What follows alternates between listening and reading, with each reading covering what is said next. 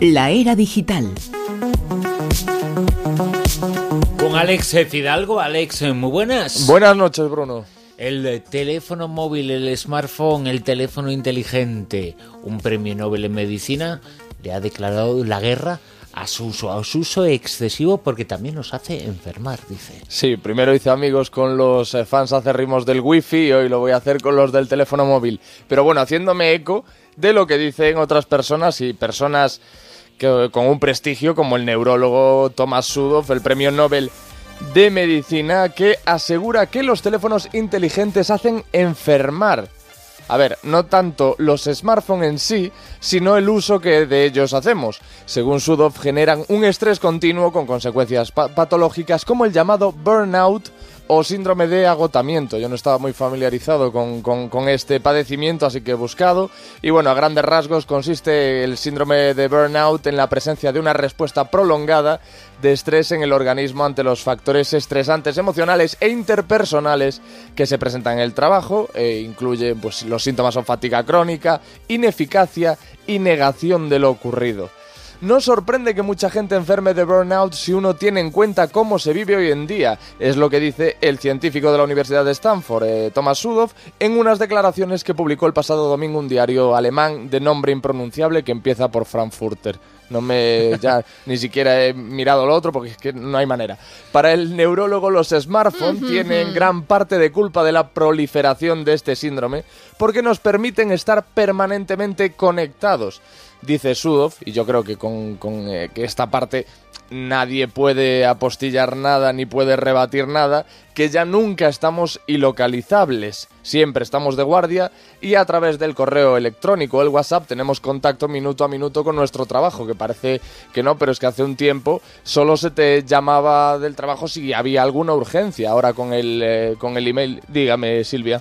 Que no estoy de acuerdo, porque hay veces que sí estamos incomunicados siempre y cuando el móvil quiere, porque hay veces que el móvil se queda como desconectado. Parece que funciona, pero no es cierto te he llamado, te he enviado un mensaje. Te... dice, pero si yo tengo aquí el móvil y resulta que es que el móvil está inoperativo, se ha ido por ahí. Está, como yo digo, empanado. Se ha quedado empanado. Pues, eh, pues, pues, precisamente el, tema, pero es que el tema es que precisamente la situación que está describiendo Silvia genera más estrés todavía, que es cuando tu teléfono no funciona. O sea, que no solo no ayuda, sino que empeoras las cosas.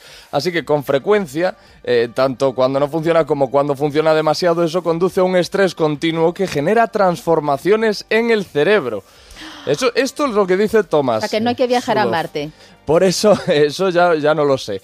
Por eso eh, el eh, neurólogo y premio Nobel de Medicina, recomienda hacer pausas en el uso del teléfono inteligente.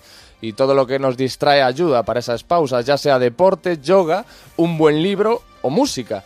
El campo de investigación de Sudoff es la comunicación entre las neuronas y, por ejemplo, lo que ocurre eh, con ello precisamente en un burnout. El neurólogo asegura que él mismo se impone límites con el uso de los aparatos electrónicos. A las 8 de la noche, de forma ineludible, indefectiblemente, apaga todos los aparatos electrónicos y solo los vuelve a encender a la hora del desayuno. Así que quien quiera hacer como él, yo eso ya lo dejo a elección de cada uno. Ya sabéis lo que opina este premio Nobel de Medicina Thomas Sudoff. Pues Thomas Sudoff eh, tiene razón, eh, pero también hay que poder hacerlo y te tienen que permitir hacerlo. Ese es el eh, problema. Mira, he leído una frase hoy que tiene mucho que ver con esto que estás comentando. Es una metáfora, es un eh, casi poético, pero dice, vivimos en un mundo donde vibra más un teléfono que un corazón. Y así nos va. Así que eso podría haber firmado Cortázar. Sí, ¿verdad? Julio Cortázar.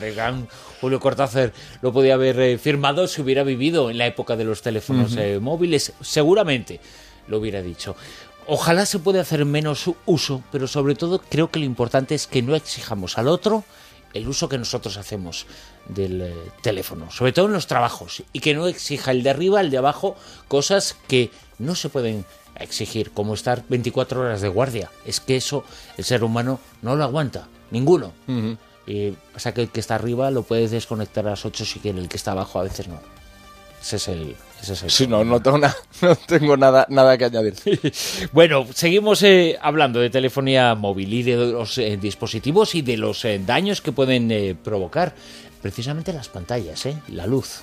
Sí, hoy eh, parece que hemos emprendido una cruzada contra los eh, teléfonos móviles, pero de verdad que es la actualidad y la actualidad manda.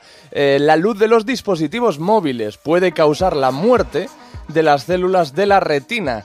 Eso han dicho los expertos aprovechando el Día Mundial de la Salud Visual, que fue el pasado jueves. Así que como veis, todo está justificado por la, la, la actualidad y la inmediatez. Tres horas y 23 minutos nos pasamos cada día de media los españoles frente a la pantalla del teléfono. Y en mi caso yo creo que, que incluso se queda corto.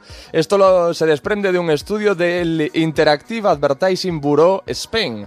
Si a esta cifra le sumamos el tiempo que estamos frente al ordenador eh, y tablets y cualquier otro dispositivo digital, el resultado será probablemente que lo que más vemos durante el día es una pantalla un hecho que no es precisamente beneficioso para la vista, como dicen los expertos. Isabel Juste, optometrista especializada en baja visión y cofundadora de Óptica Kepler, advierte de que los dispositivos electrónicos que se utilizan en distancias cortas emiten una gran cantidad de luz azul y una sobreexposición es nociva para nuestra salud visual, genera fatiga, estrés visual y puede causar la muerte prematura de las células de la retina. Lo que pasa es que esto en realidad tampoco nos suena tan lejano porque ya en su momento con las pantallas del, de los ordenadores antiguos se decía lo mismo e incluso en su momento se, se comercializaban filtros que se ponían ante la pantalla para evitar estas cosas que no sé hasta qué punto eran efectivos. Y en los móviles también hay, ¿eh? También hay una especie de filtros que se supone que te sirven para eso.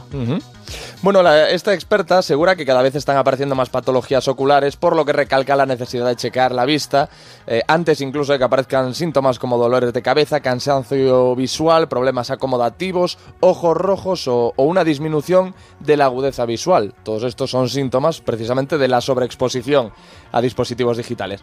Para neutralizar la luz azul, Juste aconseja utilizar gafas con cristales que tengan un tratamiento específico para dispositivos electrónicos. Yo fíjate que es la primera vez que tengo eh, constancia de la existencia de, este producto en concreto, de esas gafas con eh, filtros incorporados para, para manejar dispositivos móviles. Pero es lo que aconseja eh, esta experta, Juste, ya que eliminan el brillo, aumentan el contraste y hacen una visión más cómoda y relajada. Yo no sé que- si vas al óptico y le dices eso, si te va a decir, pues sí tengo aquí esta serie de modelos de gafas, pues normalmente es pues No lo eso, sé, o a lo mejor para es algo sol, que, que- te proteja de los rayos de llegar. ultravioleta y todas esas cosas, pero para dispositivos. No lo sé, pero bueno, que ya sabéis que el teléfono, como todo en esta vida, con moderación. Nos pegamos eh, media vida eh, mirando pantallas. eh. La mitad eh, de la vida nos la pasamos ahora mirando el teléfono móvil y la otra mitad mirando el ordenador. Eh, Son pantallas y además las vemos eh, muy de cerca. No es como ver la televisión que la ves relativamente de lejos, sino que te pones en delante y eso, de alguna forma, de una u otra, tiene que causar un, un efecto. Eh, no sé cuál. Pero bueno, ese efecto es medible y preocupante y algunos están eh, trabajando en ello. Así que Sí, quizá- bienvenido este tipo de, de Lo- avances y, y de estudios. Quizá lo del, lo del premio Nobel es un poco más sorprendente, aunque tampoco tanto, pero esto era previsible, que, que estuviese afectando a, a nuestras retinas todo el uso que hacemos de los dispositivos digitales. Por cierto, la siguiente noticia que nos vas a comentar llama muchísimo la atención. Tiene que ver con eh, los eh, dominios en web, pero bueno, cuéntanos porque es muy llamativa. No sé, eh, ABC, porque vamos a hablar de Alphabet, que no sé si nuestra audiencia está muy familiarizado con este conglomerado de varias empresas. Todos conocemos Google, pero Google es la principal subsidiaria que desarrolla productos y servicios como el motor de búsqueda. Bueno, es la principal subsidiaria de Alphabet, que es ese conglomerado. Y eh, como os decía, incluye Google, eh, YouTube, Google Maps, eh, Gmail. Los problemas de Google con la marca Alphabet en Internet, bueno, al parecer vienen de, de, de bastante atrás, vienen de largo. Ya sabéis, el dominio alphabet.com pertenece a BMW a la, a la compañía de automóvil, a BMW, alphabet.com. Pero llama la atención y mucho el último movimiento que ha realizado la compañía internetera, que ha comprado el dominio, ya que no puede tener alphabet.com, ha optado por comprar el dominio ABCDE,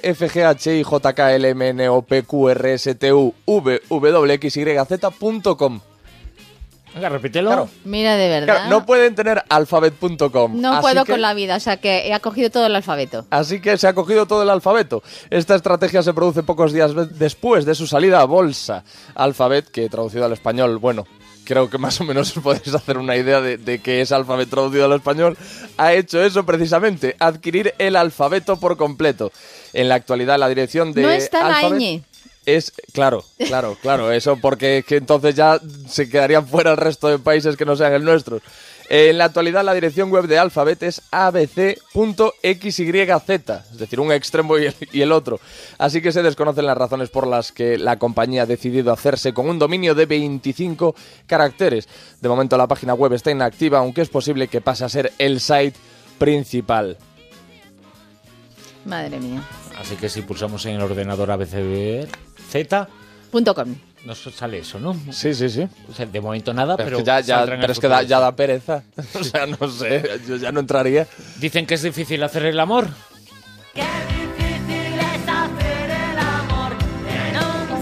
Pero traemos la solución, Bruno, traemos la solución. Qué antiguo para- está, sales para- en un 5000. Sí, hombre. Eh, Yo no- eh, la canción la he escuchado, no he vivido el- el- el- la época de, del- Bueno, bueno. del 5000. Pero bueno, que aún a día de hoy, esto ya pasaba en mis tiempos, aún a día de hoy hay mucha gente que no dispone de un techo bajo el que poder practicar la coyunda a gu- a gusto, encontrar un lugar discreto donde poder amarse sin problemas. Ahora se dice coyunda. Pero ya hay... No, eso lo digo yo porque soy, soy leído, pero en, en la calle no, no se dice así. Pero ya hay solución. Es una web y se llama mispicaderos.net. Es facilito, ¿eh?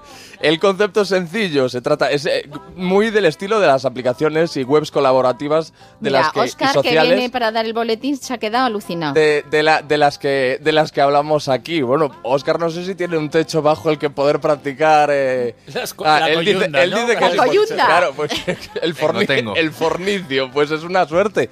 Pero hay gente que no. En mispicaderos.net eh, se puede encontrar lugares idóneos para practicar sexo al aire libre o en el coche sin que nadie moleste. Oye, hay 11.200 en toda España. Y si tú, por ejemplo, Silvia, conoces uno, pues te unes a esta red y dices, oye, pues está muy bien el mirador de no sé dónde. Pero para, alguien eh, se carga de cuando salen unos y otros de hacer limpieza. Tienen kit de limpieza porque si no va a ser uno detrás de otro ahí. Ah, no, asumimos que Un es, reboce. que es gente higiénica y que, y que, y que limpia y que, y que limpia sus cositas. E incluso, fijaos, Pero- en esta pero web... bueno, eh, es para ir en tu 5000, pero el siguiente va en su otro 5000, ¿eh? Claro, claro, claro. Pero bueno, también creo que hay, hay la posibilidad de directamente de fuera. No, no. Ah, de- de compartir incluso. E incluso eh, hay gente que narra sus experiencias en cada sitio. Es decir, pues aquí, me, aquí me fui yo con eh, fulanito o Aquí, co- menganita. aquí coyunde. Y muy bien, porque hicimos esto y lo otro, y muy tranquilitos y tal. Así que nada, mispicaderos.net.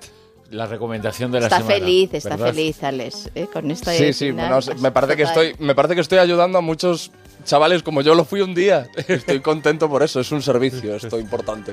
Bueno, hay que felicitar a una nena chiquitita que cumple cinco años.